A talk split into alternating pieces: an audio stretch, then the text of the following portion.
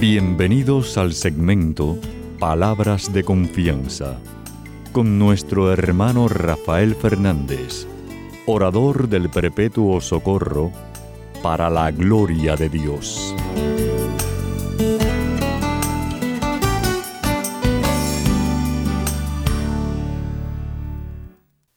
Muy buenas, mi querida familia radial.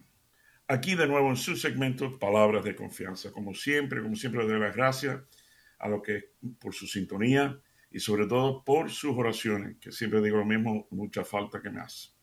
Quiero dar las gracias a aquellos que me han escrito, que de forma especial quiero mandar un saludo y un abrazo radial a Alfonso, a Roé y a su bella familia. Eh, me mandó unas palabras muy bonitas, de eso vamos a hablar dentro de un momento. Y también a los que están en controles, eh, le doy las gracias, como Pedro Acevedo, mi hermanazo, que siempre está ahí y a todos ustedes que están en distintas partes del mundo ayudándome al programa Sacar Aire. Muchísimas gracias. Bueno, aquellos que siguen el programa saben que siempre empiezo pidiendo la ayuda de Dios diciendo así.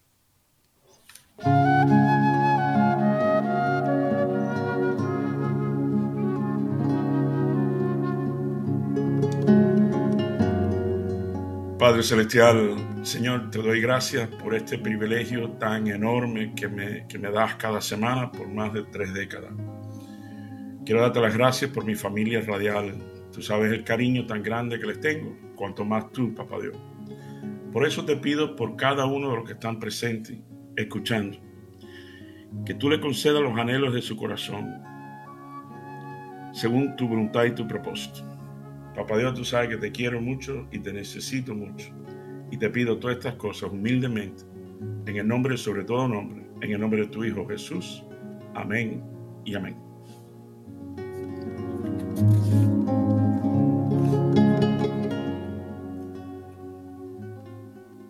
Bueno, mi querida familia radial, sabe que siempre les traigo un evangelio. Y esta semana no es excepción. Papá Dios me lleva al evangelio de Juan, capítulo 15, 14, vamos a leer del 15 al 21. Juan 14, del 15 al 21. dice así, si ustedes me aman, obedecerán mis mandamientos. Y yo les pediré al Padre que les mande otro defensor, el Espíritu de la verdad, para que éste siempre esté con ustedes. Los que son del mundo no lo pueden recibir porque no lo ven ni lo conocen. Pero ustedes lo conocen porque Él permanece con ustedes y estará en ustedes. No los voy a dejar huérfanos, volveré para estar con ustedes. Dentro de poco los que son del mundo ya no me verán, pero ustedes me verán y vivirán porque yo vivo. En aquel día ustedes se darán cuenta de que yo estoy en mi Padre y ustedes están en mí y yo en ustedes. El que recibe mis mandamientos y los obedece demuestra que de veras me ama. Y mi Padre amará al que me ama, y yo también lo amaré y me mostraré a él. Y estas son palabras de Dios. Gloria a ti, Señor Jesús. Bueno, mi querida familia radial, saben que, eh, el Evangelio este precioso, lindo, otra vez Jesús, las promesas de Él, que no nos va a dejar huérfanos que nos va a mandar el Espíritu, el Espíritu de la verdad, el Espíritu Santo, para que esté adentro de nosotros. Eh, pero bueno, déjame contarle que siempre les traigo un chisme, ¿no? Eh, uno de los chismes que quiero, son dos o tres más o menos, pero el primero que me viene a mente pues, fue por Alfonso, que me escribió unas palabras muy bonitas y una de las cosas que dijo que, que le gusta mucho entre las palabras, las cosas, los chismes míos, ¿no? Y claro, mi, mi querida familia real, los chismes porque son míos, es decir, los chismes de mi vida, no de otra gente, por supuesto. Pero, ¿sabe que esto da la casualidad que me recuerda a los tres pastores eh, que estaban un poquito más adentro y estaban solos eh, pescando? Y uno le dice al otro, tú sabes que en Santiago, el libro de Santiago, dice que uno debe confesarse uno a los otros. Y yo, yo tengo esa ansiedad y ese anhelo de, confesarme algo que me pesa mucho, me da mucha pena. Y los otros dos pastores dicen, ¿cómo no? No hay problema. Entonces el hombre, el pastor este dice, bueno, ustedes saben, yo tengo una gran congregación y que la gente me adora, me, me quieren, me admiran. Pero en realidad yo les confieso que a mí de vez en cuando se me va la mano con la bebida. Entonces el otro dice, ay, yo también quiero confesar ante ustedes, mis hermanos, aquí en confianza, que yo además de un poquito la bebida, también me pongo al juego, o sea, a apostar a los caballos, los equipos, las cosas. Entonces el tercero, mi querida familia radial, como que no decía nada. Y los otros dos esperando y esperando. Dice, chico, ven acá, hermano, ¿y, usted, ¿y tú qué? Dice, bueno, la verdad que el pecado mío es que soy tremendo chismoso y tengo una ganas de llegar a la orilla para, hablar de ustedes. Ay, mi querida familia real. Pero bueno, eh, lo otro que quería compartir con ustedes es que leyendo esto me di cuenta que Jesús dice que hará mis mandamientos, ¿no? que cumple con mis mandamientos. Y me puse a pensar un poco y reflexionar sobre eso, porque en un final, me acuerdo cuando Jesús le dice a la gente que todas las leyes se resumen en una cosa. Y es cuando le dice a la gente, ama a tu prójimo como a ti mismo. Pero fíjense, después le dice a sus discípulos, a los suyos, a los mero mero, ¿no? Al equipo de él, lo mismo, pero con un poquito más de compromiso. Le dice, ama a tu prójimo como yo les he amado a ustedes. Bueno, mi querida familia real, ya dando la vida por otro, eh, como hizo él por nosotros. Eso obviamente tiene un poquito más de compromiso que el primero. Y el primero me recuerda también que ustedes saben, bueno, ama a tu prójimo como a ti mismo. Bueno, tenemos que partir de la base que uno tiene que amarse a uno mismo, pero no de una forma narcisista ni egocentrista, sino de verdad reconocer de que no, no somos perfectos, por supuesto, pero Papá Dios nos ama así tal como somos, en el sentido de, de que, que no somos perfectos. Pero ahí es donde viene su su gracia, su misericordia, su, su amor incondicional, su perdón incondicional. Eh, bueno, yo le he dicho a ustedes varias veces que el, metro es el, el, aparato que mide lo, mucho que es un hijo pródigo. Eh, yo le puse hijo prodigómetro. Yo lo rompí. Y nada, mírenme aquí, compartiendo su palabra con ustedes, con tanto cariño. Pero bueno, hay que amarse uno, porque en un final Jesús dice, ama al prójimo como a ti mismo. Entonces, claro, si tú amas al prójimo como a ti mismo, no vas a hacerle al prójimo lo que tú no quieres que te hagan a ti. Eso es. Pero también pensando bien y reflexionando un poquito más sobre este tema, me di cuenta, mi querida familia radial, que aún para cumplir con lo que Jesús nos pide, no todos nosotros, yo primero, sabemos que tenemos que hacer algunos cambios para verdaderamente cumplir. Como por ejemplo, los esposos que me están escuchando. Ama a tu prójimo, ama a tu esposa como a ti mismo, nosotros mismos. Yo reconozco que hay que, hay, tiene que haber algunos cambios donde puedo pulirme quizás mejor para ser aún mejor esposo, mejor compañero, mejor papá, mejor amigo, etc. Pero cambio no es fácil. Cambio no es fácil. Es más, me acuerdo hasta para cambiar mi teléfono celular. No es fácil.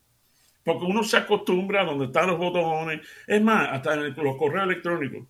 ¿No le ha pasado a ustedes que de momento eh, la MCN o, o, o decidieron cambiarte el formato de cómo son tus correos. Y lo primero yo digo, eh, llámame por María, volvieron a cambiarme otra vez. Ahora tengo que acostumbrarme. Y después uno se da cuenta que quizás es hasta más eficaz o mejor, pero cambio es pesado. Cambio es pesado.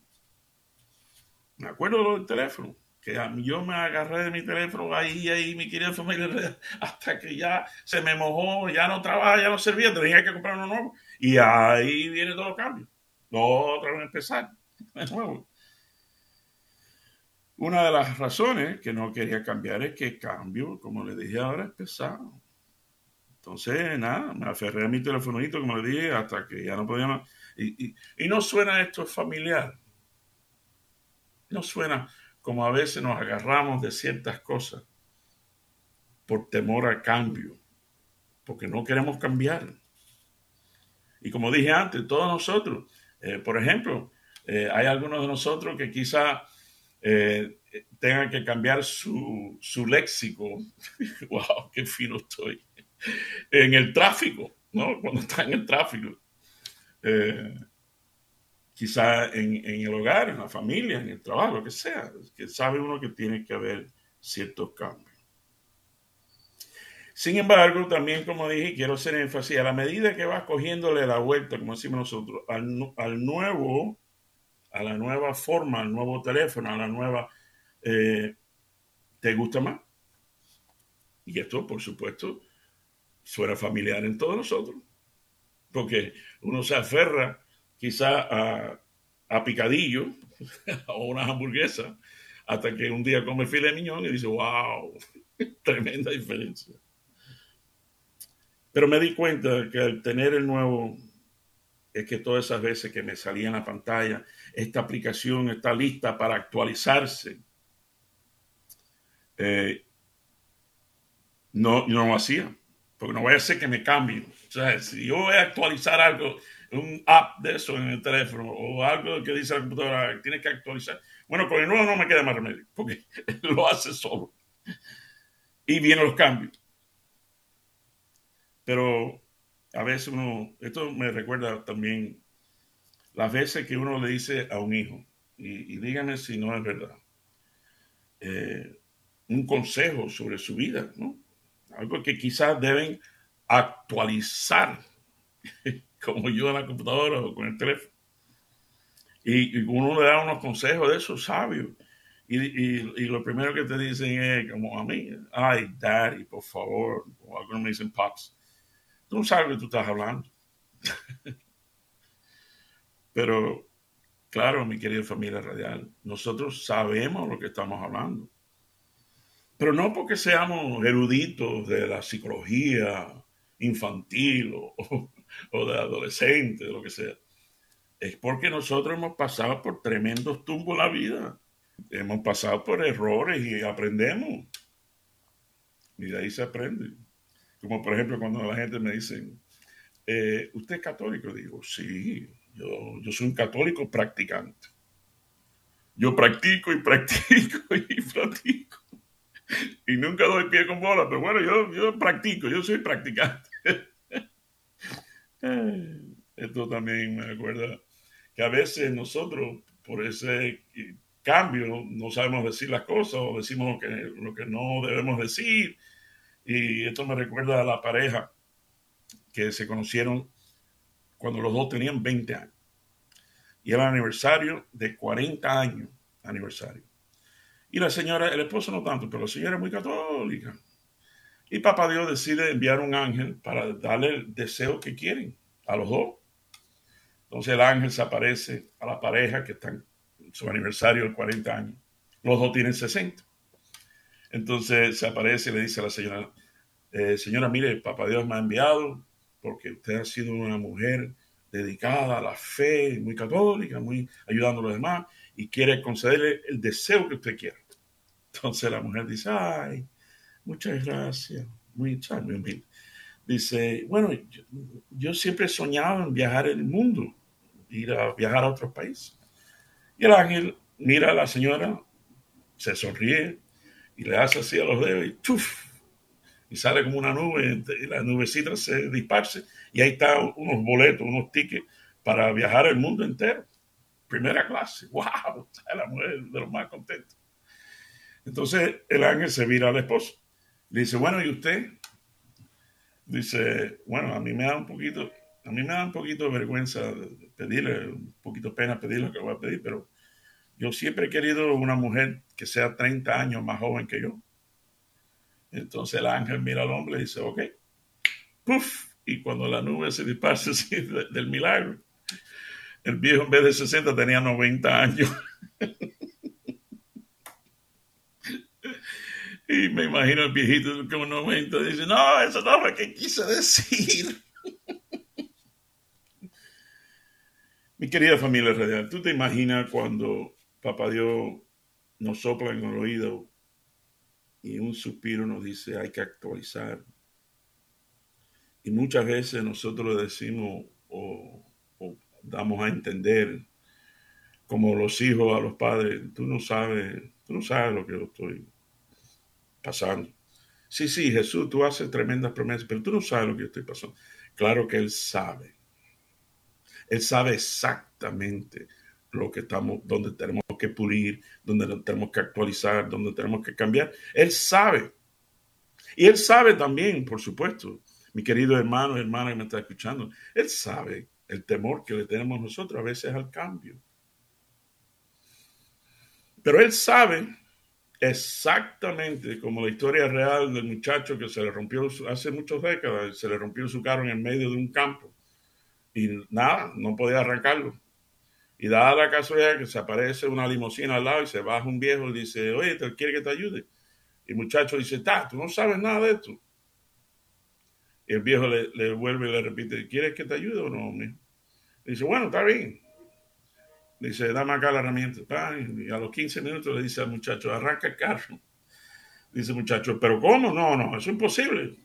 Arranca el carro, mijo. El muchacho se mete en el carrito y ¡pum! y arranca enseguida. Dice, oiga, ¿pero qué usted hizo? Yo tuve dos horas. Dice, tú no entiendes, mijo. Mi nombre es Henry Ford. Yo hice ese carro. Yo sé exactamente Tú no, crees que Papá Dios, radiólogo al fin, no sabe exactamente lo que nos pasa y lo que, necesitamos. Y quizás el temor que estamos pasando por, por, por no cambiar. ¿Por qué tú crees que Jesús dice, yo les mandaré a un defensor, yo les mandaré el Espíritu de la verdad para que estará y estará en ustedes? ¿No se acuerdan ahora del otro pedacito de la Biblia que dice, ustedes son templos del Espíritu Santo? Jesús nos promete que va a estar Él y el Espíritu Santo, sabemos que son tres en uno, en ti. En ti. ¿De, ¿De, qué está hablando? De que Él nos está diciendo, nos está confirmando a través de su palabra de que esa fuerza, ese poder del Espíritu Santo está en ti. La forma más eficaz de perder el miedo al cambio, mi querida familia radial, voy a repetir. La forma más eficaz de perder el miedo al cambio es reconocer aquel que ya vive en ti. El que no cambia el que no falla y el que nunca abandona. Ese vive en ti. Me acuerdo cuando otro pedacito de la Biblia, ustedes se van a acordar, que los discípulos estaban escondidos, estaban encerrados en una habitación por miedo a los judíos. Eh, y dice la palabra, esto es Juan, creo que es capítulo 20. Dice que Jesús se apareció en el medio de ellos. Y, y alguien pensará, bueno, tenía la llave del lugar. Eh, no, no tenía la llave. Él es la llave. Y dice la escritura a sí mismo, ¿tú sabes dónde se puso? En el medio de ellos. Y se fue el temor. Precisamente, mi querida familia radial. Cuando tú pones a Cristo en el centro de tu problema, ya paz. Ya no hay ansiedad, ya no hay temor. Que venga el cambio. Si hay algo que es fijo y permanente, va a ser cambio. Pero cuando Cristo está en el centro de tu matrimonio, cuando Cristo está en el centro de tu finanzas, cuando Cristo está en el medio, ahí en el centro, a pesar de cualquier cosa que venga, no a pesar de cualquier tormenta que venga a ti, no a mí. Si Él está ahí, no hay, no hay falta de paz, al contrario. Es más, Jesús lo dijo, yo les voy a dar una paz que el mundo no sabe dar. Y es verdad. Y de familia de yo estaba en situaciones muy buenas y en situaciones muy difíciles. Y no importa la situación que sea, si tú mantienes esa amistad, esa relación, esa intimidad con Jesús, el Señor es mi pastor, nada me falta. El Señor es mi pastor. Nada me falta.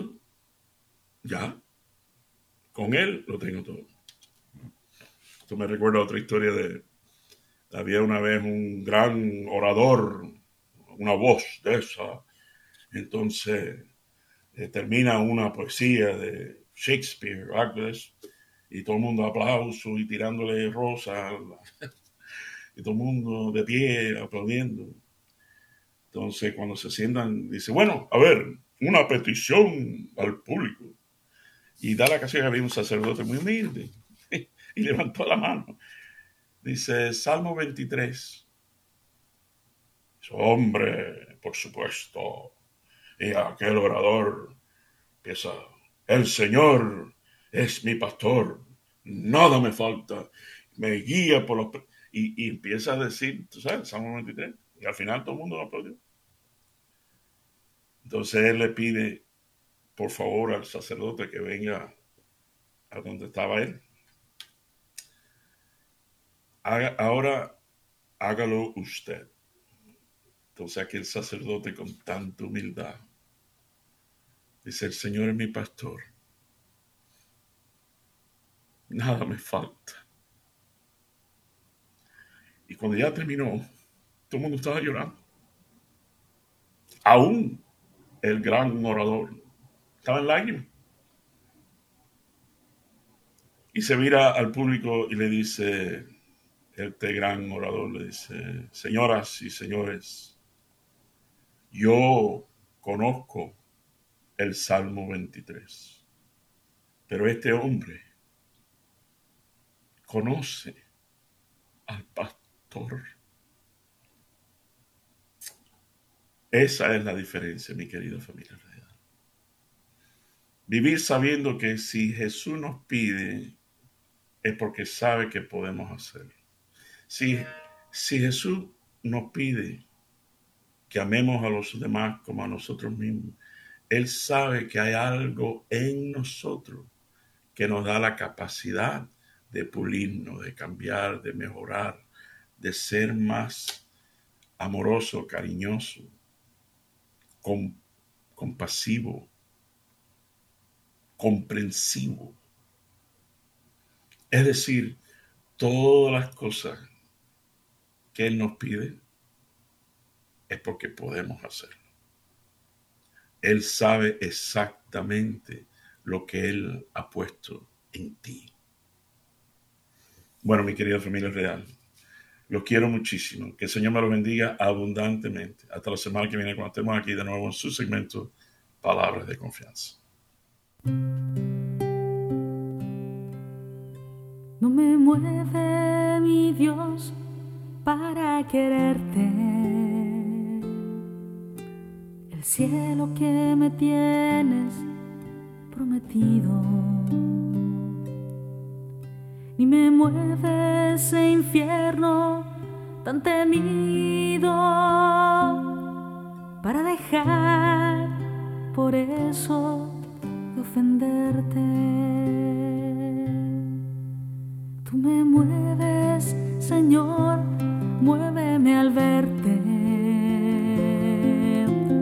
en esa cruz y encarnecido. Muéveme al ver tu cuerpo tan herido. Muévenme tus afrentas y tu muerte. Muéveme al fin tu amor y en tal manera hubiera cielo, yo te amara no hubiera infierno, te temiera, no me tienes que dar porque te quiera. Pues aunque lo que espero no esperara,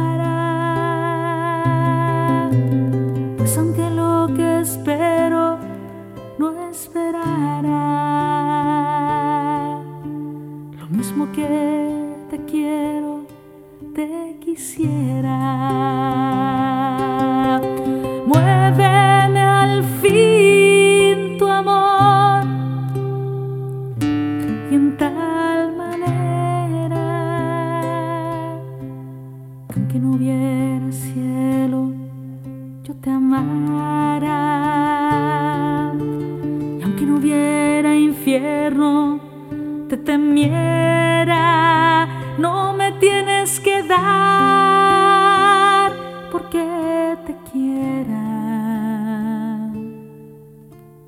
Pues aunque lo que espero no esperara, pues aunque lo que espero no esperara, lo mismo que te quiero,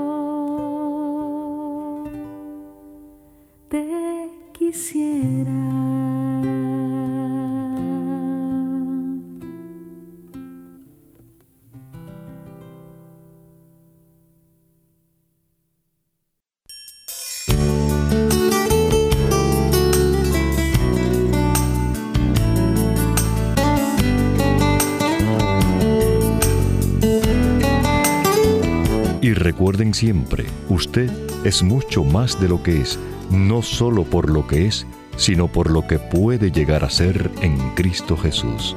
Y estas son palabras de confianza.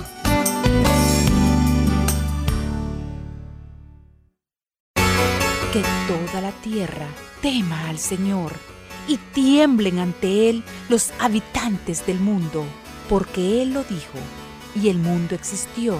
Él dio una orden y todo subsiste. El Señor frustra el designio de las naciones y deshace los planes de los pueblos, pero el designio del Señor permanece para siempre.